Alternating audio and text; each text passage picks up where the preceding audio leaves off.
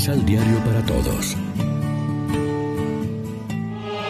Proclamación del Santo Evangelio de nuestro Señor Jesucristo, según San Juan.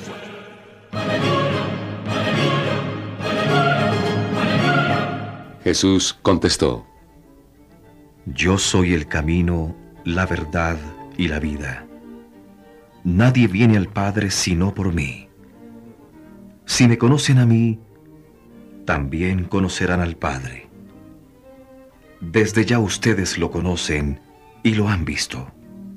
Felipe le dijo, Señor, muéstranos al Padre y eso nos basta.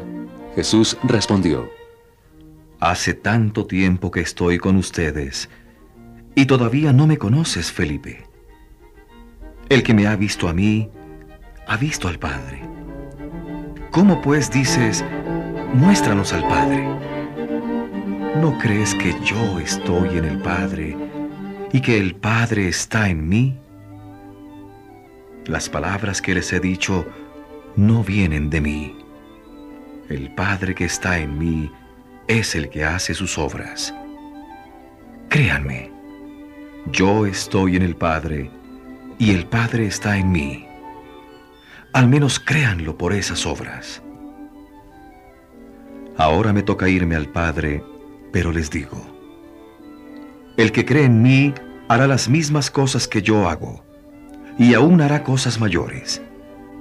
Y lo que ustedes pidan en mi nombre, lo haré yo para que el Padre sea glorificado en su Hijo. Y también, si me piden algo en mi nombre, yo lo haré. Lección Divina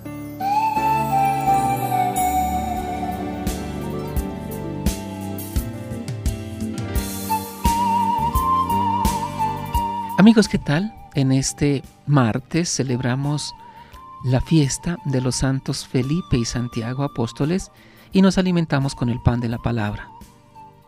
Ver y experimentar al Padre era el deseo de los discípulos, era el deseo de muchas personas en las comunidades del discípulo amado de Asia Menor y hasta hoy continúa siendo el deseo de muchos de nosotros.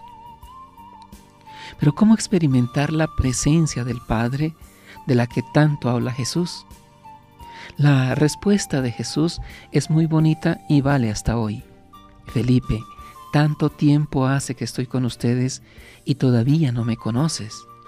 El que me ve a mí, ve al Padre. La gente no debe pensar que Dios está lejos de nosotros como alguien distante y desconocido. Aquel que quiere saber cómo y quién es Dios Padre, basta que mire a Jesús. Él lo ha revelado en las palabras y en los gestos de su vida. El Padre está en mí y yo estoy en el Padre. A través de su obediencia Jesús está totalmente identificado con el Padre. En cada momento Él hacía lo que el Padre le mostraba para que lo hiciera.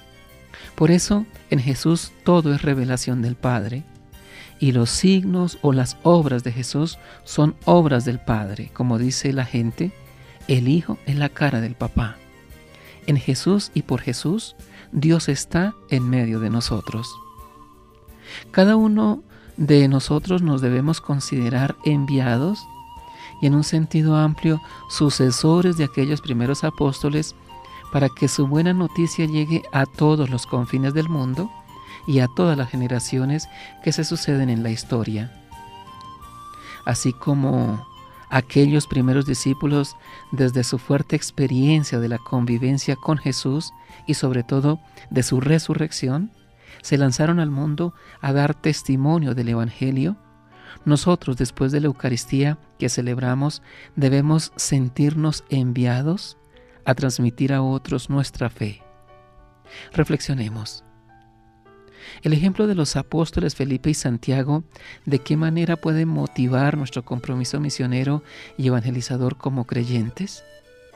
Oremos juntos. Señor Jesús, que prometiste a tus discípulos enviarles el Espíritu para que los guiara a la verdad plena, danos la fuerza para recibir ese Espíritu y seguir sus inspiraciones. Amén. María, Reina de los Apóstoles, ruega por nosotros.